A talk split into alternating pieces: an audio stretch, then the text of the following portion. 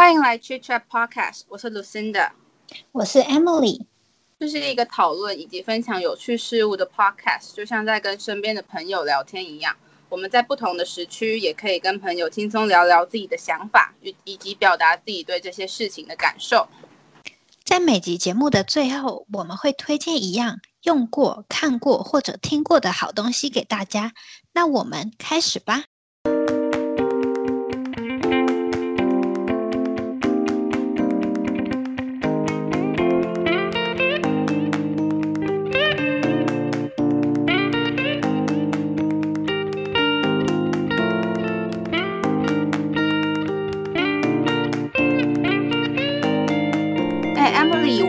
我有一个朋友最近跟他朋友绝交嘞。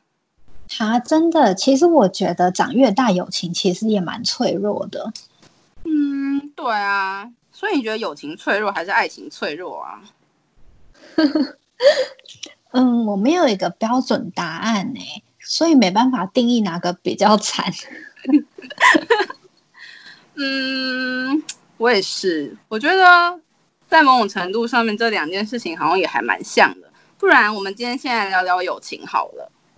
面对爱情，我们都会想要维系它，友情当然也是。交朋友及与人相处是我们人生一辈子的课题。不过，要如何判断什么样的人适合深交呢？我们将以自身经验分享朋友的断舍离，尤其在这防疫期间，社交机会减少，更能清楚知道谁是真正在乎你的人。嗯，我觉得坦白来说，没有一个公式可以真的完整的去检测我们的友情到底健不健康。但我们在网络上找到了一篇苏格兰教育学院的。教授他叫苏珊，他分享了一个文章，叫做《有毒的友谊》，去了解规则以及处理破碎关系。在这个文章里面，他提到六点，要怎么判断这些朋友必须要去远离呢？首先，第一点就是这些人会窃取你的信息，散播关于你的谣言，对你撒谎，然后还有做你做什么事情，他都不支持你。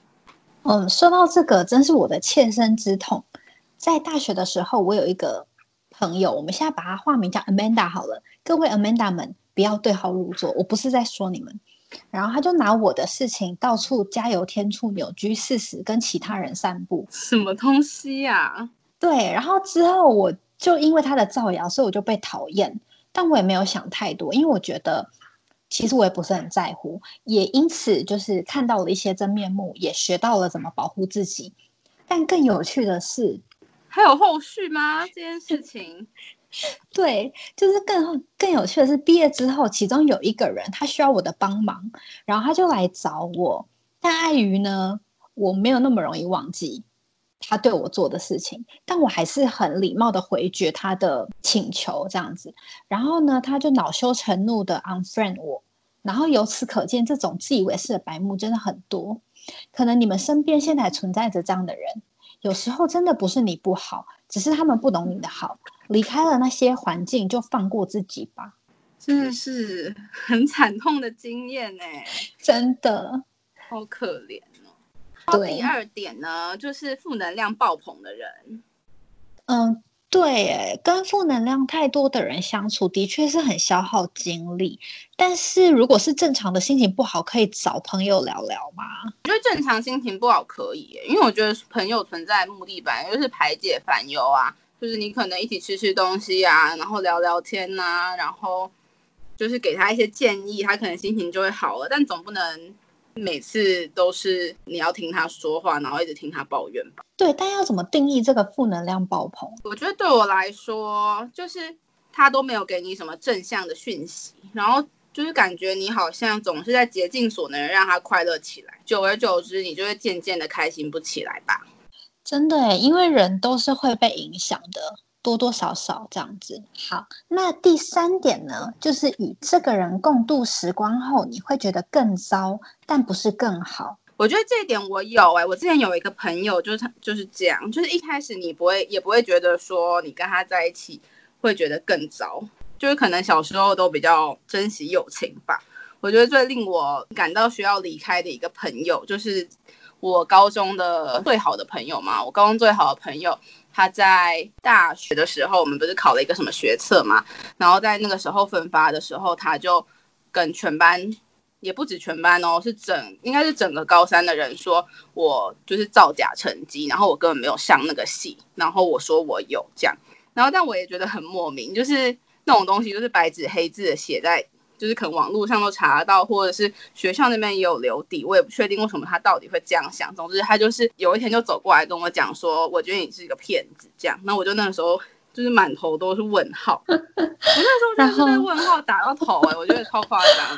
就是更扯的是，他会就是在那一就是他对我实施霸凌的那一天，隔天之后，每天早上他都会传一封很恐怖的简讯给我，就我每天早上都会接到一个简讯，然后里面就会写说哦。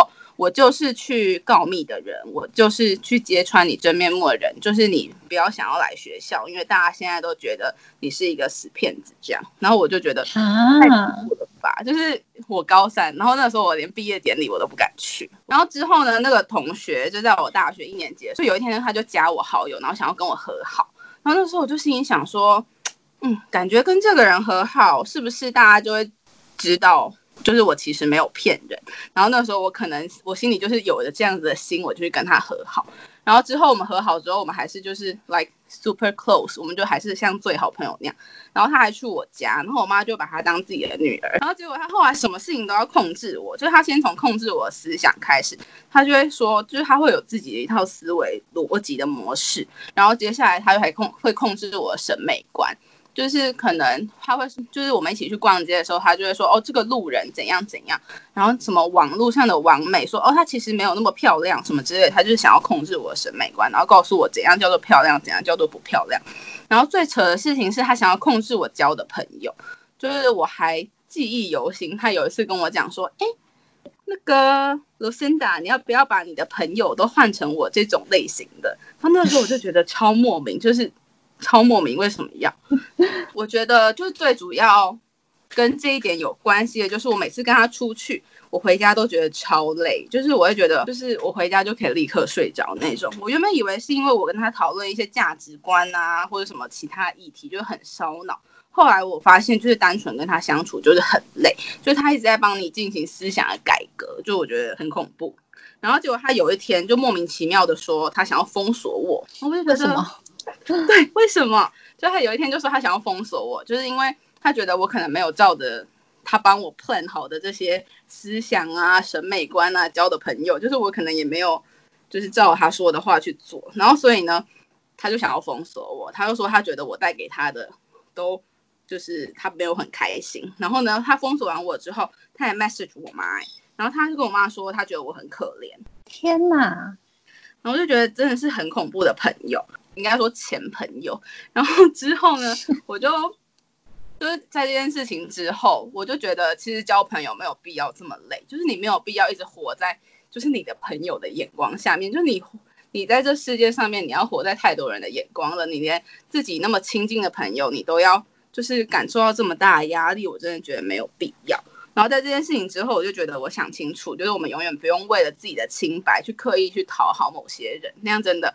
得不偿失，给大家一个警戒。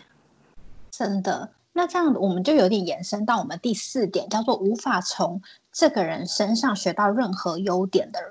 这件事情就是你要怎么去判断呢？就是有些人他可能会有一些特质，不一定要是真的很就是很厉害的特质，不一定要是什么他很成功或者什么的。我觉得有时候可能像诚实啊，或是你对人很包容啊。然后，或者是有好的沟通技巧啊，或者是像可能 Emily 很爱干净，把家里整理的很整齐，就这件事情都是你可以去学习的。对，甚至有时候到更小、更小的是，你你只要愿意聆听对方心事的能力就可以了。对啊，我觉得其实朋友不需要真的是什么优点超多，但是只要有几个你可以学习的地方，你们就可以继续维持你们的关系。嗯。那接下来第五个呢，是一个不断推迟计划或临时取消计划的朋友。嗯，这种时候哦，我觉得这种人一次或两次都可以理解，因为大家可能现在工作也很忙，就是总是会有临时发生的事情。但如果这种时候每次都是你要一直被延迟你的计划，或是你们的约就是一直被。Delay 的话，我觉得你应该就要好好思考，他是不是真的有想要跟你出去，还有这段关系适不适合，值得要继续。嗯，的确，就是，因为代表对方也不是很在乎你啦，对不对？对啊。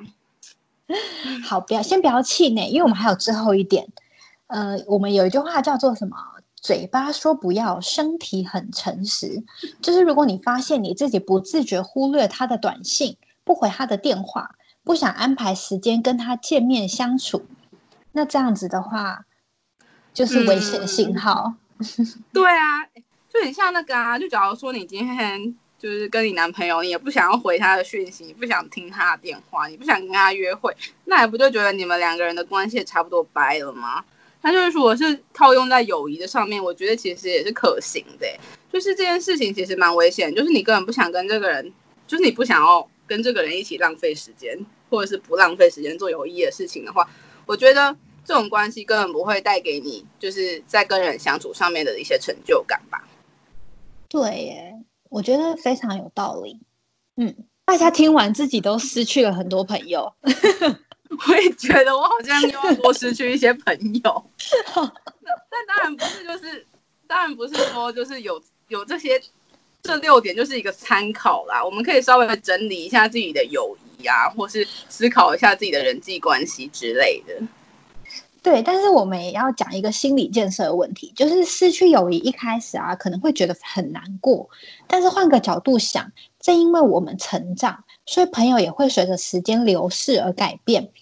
懂得与自己相处，更了解自己，才能交到对的朋友。有时会觉得孤单，不过越长大越发现，知心朋友几个就够。哦，对啊，那天我们两个不是还在那边讨论说什么知心朋友只要三个就够，把时间留给真的相处起来舒服、比较自在，然后还有那些真的懂得珍惜，你也愿意把时间花在你身上的人。我希望大家都可以开心的交友，离开有毒的关系，让大家的人生变得更美好。嗯，我突然想到，之前那个哥伦比亚大学他们有统计，他们发现啊，就是缺乏友谊对身体其实是有害的，就他们造成身体的。危害啊，还有情感的危害，有可能会比什么一般我们熟知的什么肥胖啊、高血压、失业，然后没有运动，还有什么吸烟啊之类的风险因素还要更严重。意思就是，就是你没有朋友，你身体也不会太好的意思。我的天哪！但说到这里，想起某个谁了吗？有没有发觉很久没有找朋友出来聚一聚、聊一聊了？有时候我们可以让自己成为主动的那一方。友情的爱或许程度上不如爱情的爱这么样的外显，但当你处在一段友情当中，你在意且珍惜对方的好，其实也是一种爱的模样。对我们来说，爱情、友情一样值得好好经营。今晚就拿起手机打给好姐妹聊聊吧。来到了我们 Weekly Goodie 这个单元，就是每周好物推荐。这周想跟大家分享 Briogeo 头皮去角质洗发乳。这个洗发乳是我无意间整理房间的时候发现的。它的颜色你可能打开会吓到，因为它是黑色的。但是因为它是有添加竹炭以及椰子油的关系，摸起来有颗粒感，洗在头上会有点凉凉的，很适合台湾现在的夏天。然后我大约一周会用一次，帮助头皮去除油腻感。在使用感受上，我个人是蛮喜欢的，用完会有一种头皮好干净的幸福感，推荐给你们。嗯，如果你喜欢今天这集的内容，也不要忘了到 Apple Podcast 给我们五星的留言。同时在 YouTube 也可以找到我们哦。YouTube 的链接以及今天介绍的商品会放在底下的资讯栏。希望大家有美好的一天。我是 Lucinda，我是 Emily，我们下集节目见。